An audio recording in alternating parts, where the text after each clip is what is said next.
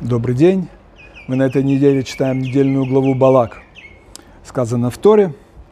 А Балак, сын Цепора, стал царем Моава в то время. И отправил он посланцев к Биламу, сына Биору, а, сказав, «А теперь прошу, приди, прокляни мне этот народ, потому что он сильнее меня».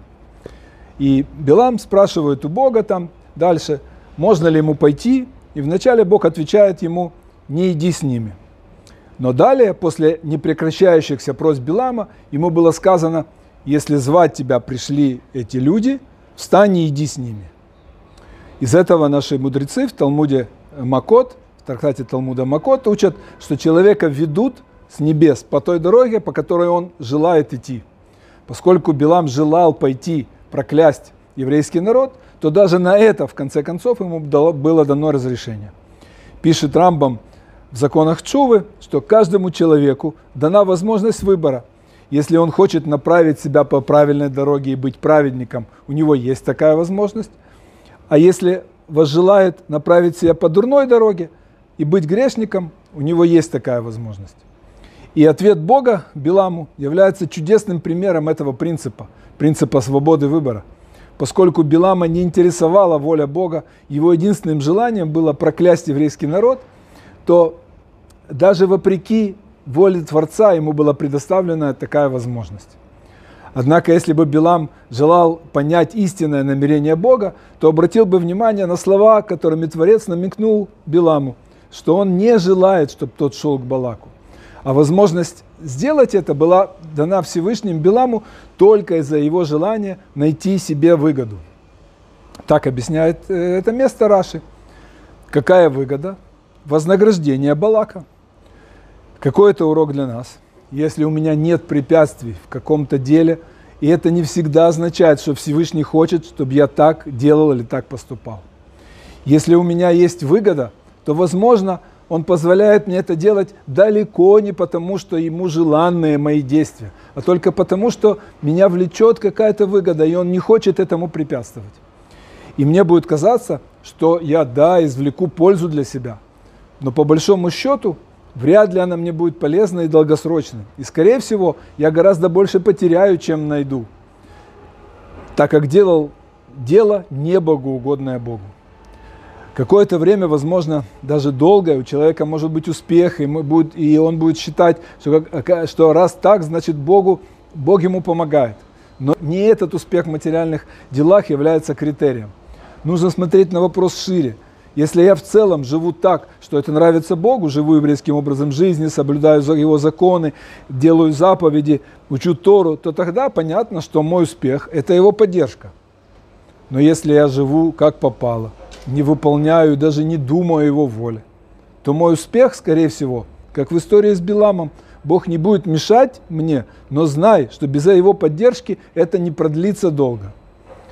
И это очень-очень важный урок об оценке своих действий и своей жизни. И э, есть еще одна близкая и похожая тема, сказана в недельной главе. «Поднялся Билам по утру, оседлал свою ослицу и отправился к князьям Муава. И пробудился гнев Всесильного за то, что он пошел. И ангел Бога встал на его пути, чтобы помешать ему. И увидела ослица ангела Бога, стоявшего на пути с обнаженным мечом в руке, и свернула с дороги. Раши уточняет, что это был ангел милосердия. Всевышний пытался остановить Билама с помощью ангела милосердия, потому что он хотел помешать Биламу сделать то, что могло бы повредить ему, то есть участвовать в том, что в конечном итоге приведет его к собственной смерти. Однако далее Тора говорит, что ослица увидела ангела, который держал обнаженный меч. А можем ли мы себе представить ангела милосердия с обнаженным мечом в руке? Так вот, Отсюда мы учим, что да, ангел милосердия может представать в разных обличиях. Он не всегда выглядит как добрый друг. Иногда он даже выглядит как самое пугающее существо. Миссия ангела – помешать нам сделать то, что мы собираемся сделать для нашего блага. Он сделает все возможное для того, чтобы осуществить свою миссию и остановить нас. Часто мы думаем, что на нашем пути поэтому стоит сатан и мешает нам нашим планам – Однако зачастую мы ошибаемся, и на самом деле это Малах Арахамим, ангел милосердия. Иногда на первый взгляд жизненные обстоятельства, спускающиеся на нас сверху, кажутся нам ужасными, иногда даже катастрофой. И дай нам Бог достигнуть такого уровня доверия к Нему, чтобы не переживать и не нервничать, а понимать, что за ангелом с мечом на самом деле скрывается ангел милосердия, и что все будет хорошо. И это действительно высокий уровень, и к нему действительно нужно стремиться. И как всегда, есть уровень ниже этого. Это когда мы только начинаем стараться видеть э, все события, с нами происходящие, во всех событиях руку небес, во всех даже простых, незначимых. Но все это диалог с Богом. И к этому нужно стремиться. Но впереди другой уровень, крутой. Мы говорим, все, будем, все будет хорошо. Но верим ли мы в это? И чтобы понять и выработать в себе отношение к происходящему, нужно искать ответы, искать их в книгах, в наших, конечно, искать у раввинов, наставников, у раввинов учителей, другими словами, искать в Торе. И тот, кто ищет, тот всегда найдет, как известно есть поговорка. И тогда мы достигнем уровня, когда мы верим, мы знаем, что Всевышний все делает для нашего блага.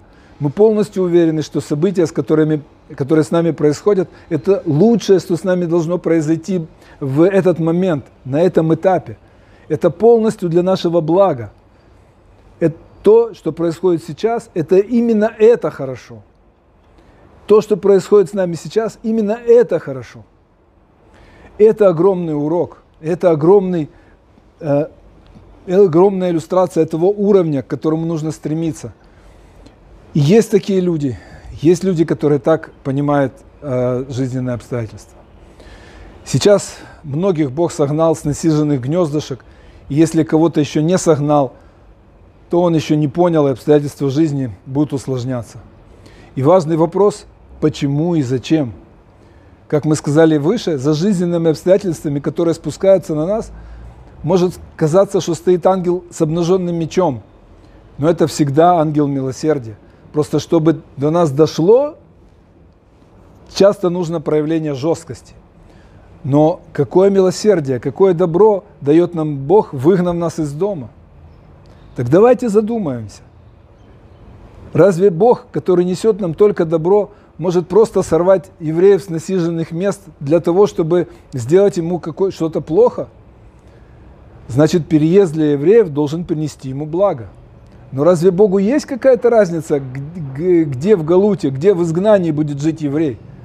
Разве можно себе представить, с другой стороны, что Бог видит благо для всех евреев Украины и России просто переместиться в другие страны Галута?